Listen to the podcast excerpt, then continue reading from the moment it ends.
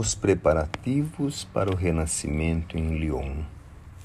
Os preparativos para o novo renascimento ainda duraram algum tempo, onde tínhamos nossas aulas e nossas palestras marcadas com reuniões onde acompanhávamos o planejar da nova existência.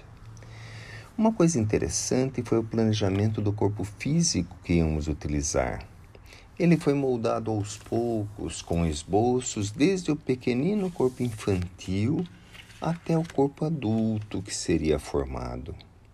Doenças hereditárias eram estudadas para ver qual se adequava mais às nossas necessidades de aprendizados.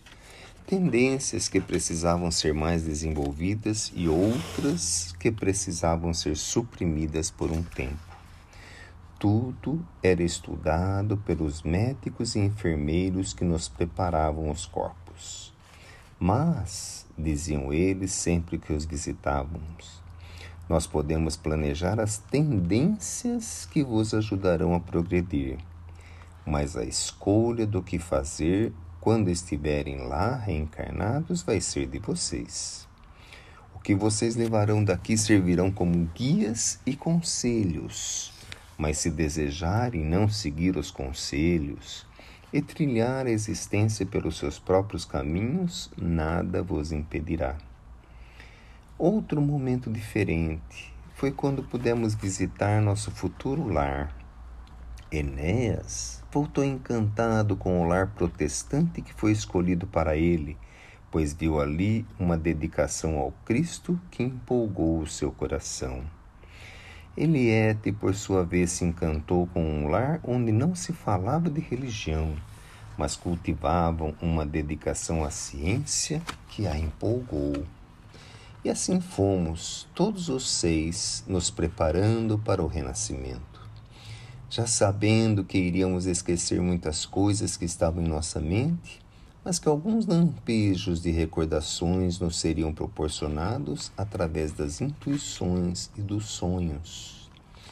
Os nossos sonhos que nos trouxeram tantos problemas na existência anterior, desta vez seria o nosso reencontro com a vida espiritual. Tudo caminhando como planejado, na segunda década do século XVIII estaríamos revivendo em Lyon próximos uns dos outros, e com a promessa de que, de uma forma ou de outra, nos encontraríamos e nos reconheceríamos pela amizade natural que iríamos sentir uns pelos outros. Fiquei curioso e fiz uma pergunta aos nossos instrutores. Se dois de nós vamos renascer em famílias católicas, outros dois em casas protestantes, e outro dois em casas que não seguem nenhuma religião, como iremos nos reencontrar e nos respeitar como amigos? Isso não é uma separação difícil de superar? Sim, meu amigo. Para o olhar dos homens, a separação das religiões é muito grande, mas para Deus não existe essa separação. O que existe para Deus é o coração ligado ao bem e ao amor se vocês se mantiverem com o coração unido a Deus, esta será uma barreira muito pequenina a ser superada, pois para o amor não há barreira nenhuma que separe os corações que se uniram.